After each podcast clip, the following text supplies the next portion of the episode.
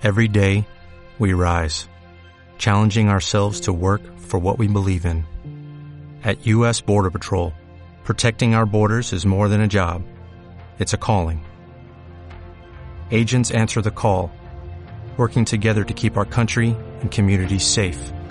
If you are ready for a new mission, join U.S. Border Patrol and go beyond.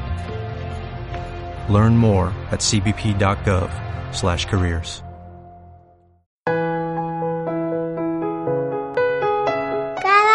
con Cristo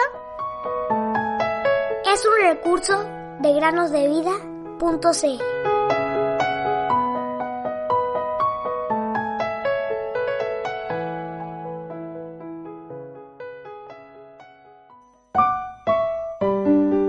Pero tú libraste mi vida del hoyo, de la destrucción, pues has echado tras tus espaldas todos mis pecados. Isaías 38, 17. Bienvenidos queridos amigos y amigas que nos escuchan en el podcast Cada día con Cristo. ¿Cómo están? Esperamos de todo corazón que pongan mucha atención a lo que tenemos que decirles el día de hoy porque es muy importante. Dos hombres estaban parados junto a un río contemplando el agua pasar. De repente, uno de ellos exclamó, ¡Oh! ¡Solo mira esa gran cantidad de peces! Luego de titubear un poco y mirar más detenidamente, el otro hombre dijo, Pero yo no puedo ver ningún pez. ¿De qué estás hablando? Eventualmente, ellos se dieron cuenta que esto se debía a que aquel que podía ver los peces tenía puestos unos lentes de sol que, entre una de sus cualidades, estaba la posibilidad de ver a través del agua. En realidad, los lentes evitaban el brillo del sol sobre el torrente y así poder ver más claramente qué había bajo el agua, pues el agua era cristalina.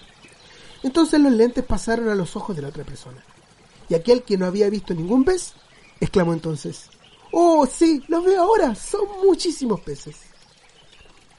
Querido amigo o amiga que nos escuches, tú puedes mirar a Jesús en la cruz y ver tan solo a un hombre muriendo. Pero si eso es todo lo que puedes ver, entonces estás equivocado completamente con respecto a lo que yace en aquella escena. Cuando el Señor Jesús estuvo en la cruz, leemos que algunos estaban allí de pie mirando o contemplando la escena. Otros lo injuriaban o les parecía gracioso, mientras que los soldados romanos se burlaban. Otros se sentaron y lo miraban atentamente.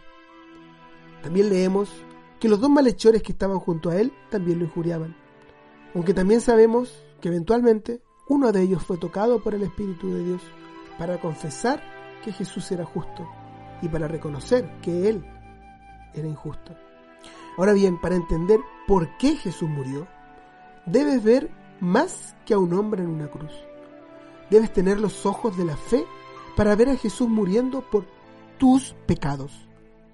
Entonces serás salvo y podrás decir, vemos a Jesús coronado de gloria y honor a causa del padecimiento de la muerte, para que por la gracia de Dios probara la muerte por todos.